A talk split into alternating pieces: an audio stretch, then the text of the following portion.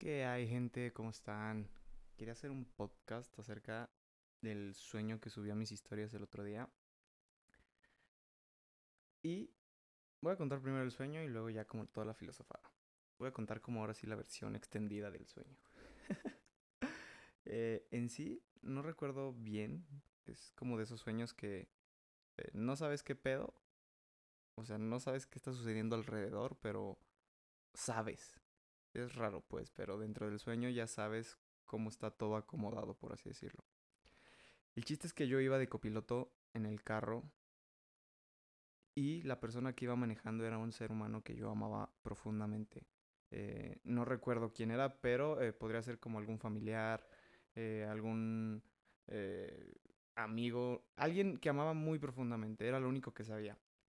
E íbamos manejando, o iba él manejando, y llegábamos como a una terracería o a un rancho, no sé dónde era, y enfrente de nosotros había como un charco o un este lodazal, no sé exactamente cómo estaba ese rollo.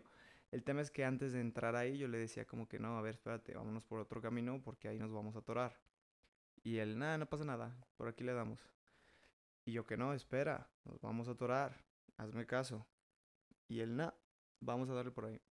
Y yo que te esperes. Y al ladito del, del charco había un pedacito seco. Entonces me acuerdo que le decía así como que, a ver, si ya te vas a meter por ahí, mínimo vete por el pedacito seco. O sea, que mínimo unas, las llantas de, de tu lado agarren el pedacito seco para que no se vaya a atorar.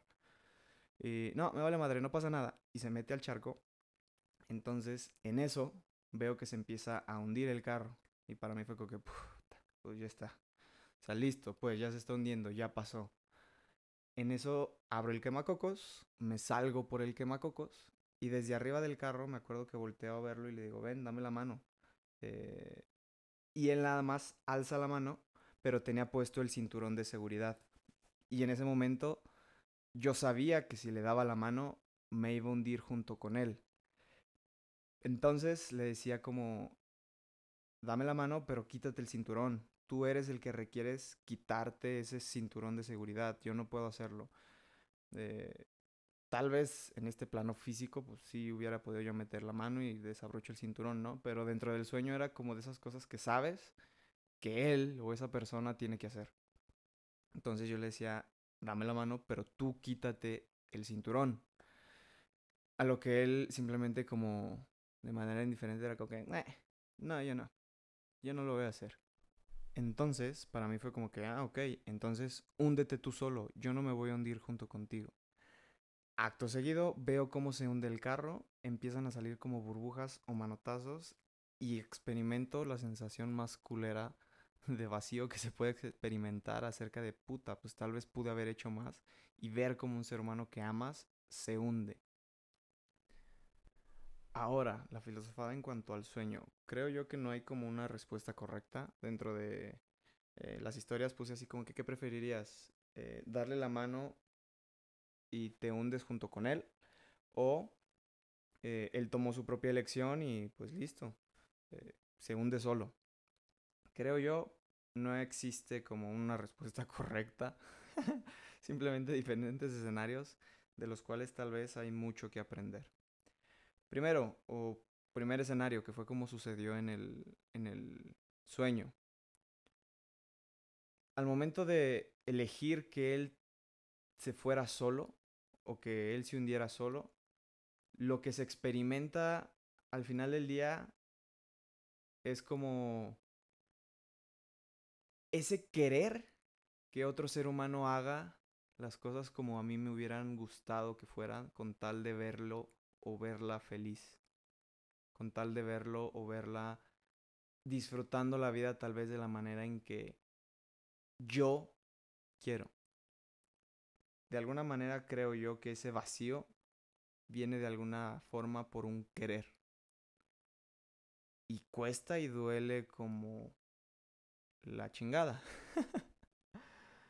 Pero de alguna manera nos sucede muchas veces a los seres humanos Tal vez en el sueño fue un caso muy extremo, de vida o muerte. Pero hay veces que queremos que alguien sea de la manera en que nosotros creemos que la vida es mejor. Es decir, un ejemplo tal vez muy básico y muy sencillo donde pues no pasa nada. Papá cree que la mejor manera de vivir es que yo sea doctor. O yo como papá creo que la mejor manera de vivir es que mi hijo sea doctor. Y le digo como, a ver, es que suelta el arte, suelta la pintura, eso te va a llevar para otro lado.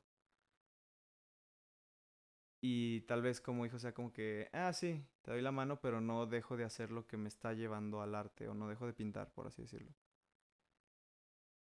Entonces, en ese caso, muy básico, muy sencillo, es como que ah, no pasa nada, ¿sabes? Va a tomar su camino, aprenderá su lección y listo, avanzará en su vida.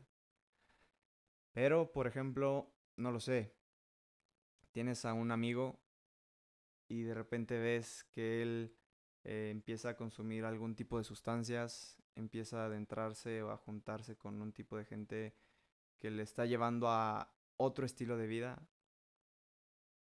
Y ahí, ahí es donde tal vez sí pese y pegue de la misma manera. El tema está en cómo sabemos qué es realmente lo que requiere ese otro ser humano para aprender. Tal vez desde mi perspectiva y yo voy a experimentar algo bien culero al ver a ese ser humano que se hunde. Viéndolo en un plano digamos, espiritual. Y se va a escuchar bien culero. Pero imaginemos que si hay alguna otra vida o algún otro espacio, tal vez requería cruzar por eso para aprender. Si fuera un plano psicológico o solamente mental, digamos, se acaba la vida y se acabó todo, pues simplemente queda aceptar que ese ser humano tomó su decisión y el y en el que hay que enfocar es en mí. ¿Qué requiero yo aprender de eso? ¿Qué requiero soltar yo de las otras personas cuando ellos toman sus propias elecciones? El mundo y la vida no siempre va a ser lo que yo creo que es. Lo es para mí. El mundo y la vida es lo que yo creo que es para mí. Pero para otros seres humanos, pues no. El único ser humano en el que puedo enfocar en todo momento es en mí las decisiones que puedo tomar y saber más o menos hacia dónde me van a llevar es para mí. Pero no tengo ni idea de lo que está ocurriendo en el mundo del ser humano que está enfrente de mí. Y puede sonar muy culero, o muy frío, o muy seco. Pero creo yo que en esta vida todo, todo, todo nos lleva a un gran aprendizaje. Al final del día, si le hubiera dado la mano y me hubiera hundido junto con ese otro ser humano, si hubieran perdido dos vidas, tal vez no se hubiera aprendido de mi parte lo que tenía que aprender. Tal vez tal vez hubiera dejado que una emoción o por no querer entrarle a tocar mi propio vacío, perderlo todo, incluso la vida. el darlo todo hasta la vida solamente para no tocar algo dentro de mí que me lastima. No sé. No sé qué tan remunerante, y ni siquiera remunerante, no sé qué tan valioso para el mundo pueda ser el dar tu vida por otro ser humano que no quiere y no está pidiendo tu vida. Y eso está cabrón. Porque probablemente si lograba sacarlo y hacía lo mejor de mí, lo sacaba y ahí habría otro millón de posibilidades.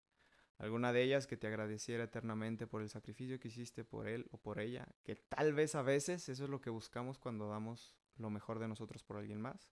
U otra, vive una vida emputado, buscando el siguiente charco, culpándote de haber hecho algo que ese ser humano no te pidió.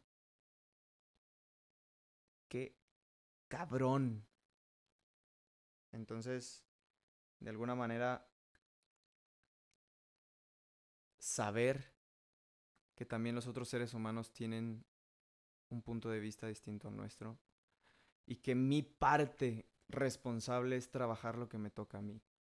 Así tal cual como sucedió en el sueño, lo que me tocaba a mí después de eso es trabajar ese vacío. Y ni madres, yo no tuve la culpa de nada, y ni madres, yo di lo mejor de mí porque yo le di mi mano. Yo hice lo necesario para que pudiéramos salir los dos del carro. Yo hice todo lo que estaba dentro de mí en ese momento para que ambos pudiéramos salir. Tal vez después de lo sucedido llegan un chingo de pensamientos, pero ni madres. Yo abrí el quemacocos, yo me salí, yo le di mi mano, yo lo estuve jalando, yo di lo mejor de mí. Si él no quiso hacer su parte, listo, no me voy a quedar con nada de culpa. Ahora, la otra postura, la de darlo todo por alguien que amas, incluso la vida. Que esa es la que suele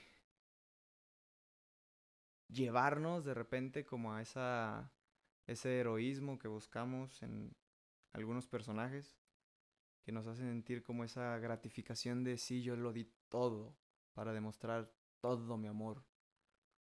De alguna manera, en esa postura me pregunto, ¿para qué? ¿Desde dónde lo haría? ¿Por demostrar? ¿Por no verlo sufrir? ¿Por... ¿Por qué? ¿Por qué daría yo mi vida a cambio la del otro. Y cada quien tendrá sus propios motivos. Ahora, digamos que en un plano espiritual, doy mi vida, doy lo mejor de mí por el otro, trascendemos, llegamos a algún cielo y Imagina ese escenario.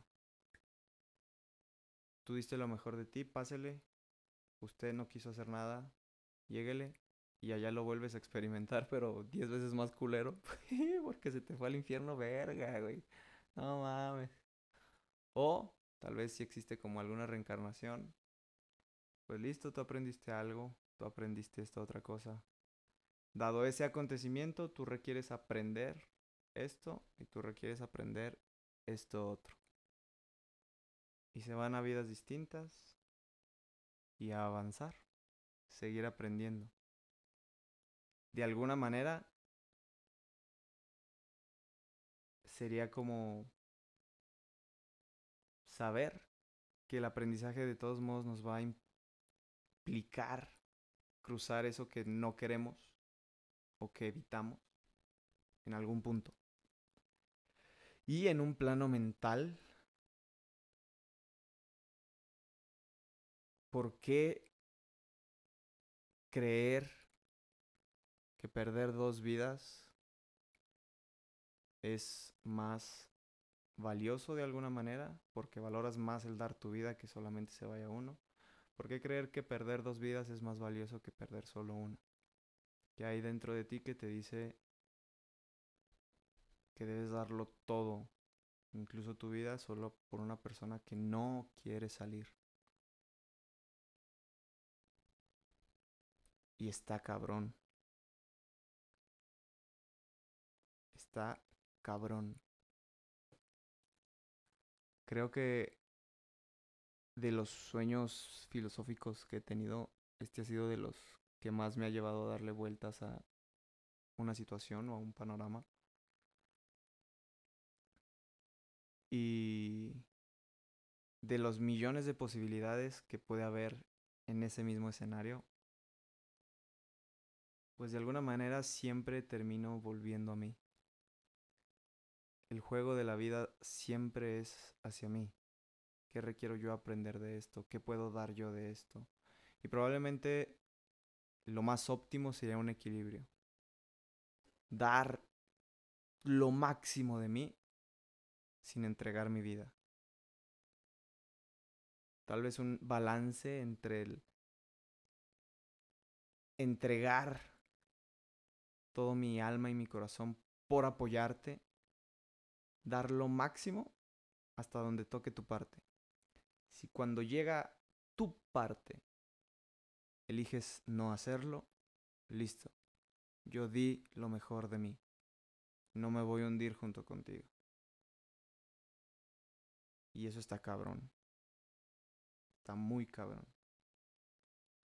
Ya después me tocará aprender más cosas. Vivir más cosas. Y de alguna manera sí creo en algo más allá. Saber que en ese más allá va a aprender algo más y seguirá avanzando. Yo no creo, pero ese tal vez es para otro video. Yo no creo que los errores del ego sean castigados en el alma. Para algo, esta alma eligió vivir en un ego, para aprender. Entonces, ¿qué sentido tendría algo tan perfecto como un alma que viniera a vivir dentro de un ego? Si cuando vuelve al alma lo van a castigar. Y ese es ya otro tema que hablaré en otro podcast. Pero por el momento creo yo que es eso.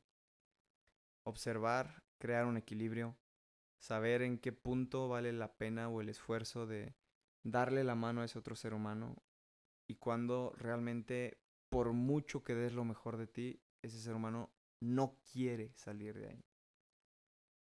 En qué momento tal vez el darlo todo de ti va a llevar a ese otro ser humano a vivir una vida grandiosa, maravillosa. Y en qué punto, listo, lo di todo.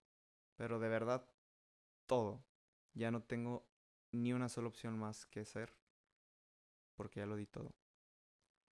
Encontrar tal vez un balance, aceptar, amar, simplemente vivir.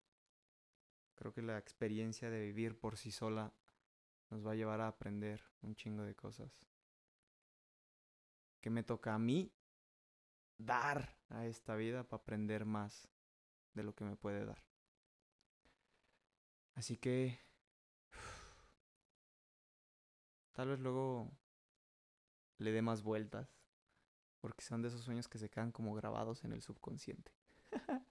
Pero bueno, por el momento fue un gusto, gente. Que tengan un día y un fin de semana o una semana o lo que sea que estén haciendo. Un entrenamiento, un viaje, un lo que quieran. Que sea súper chingón.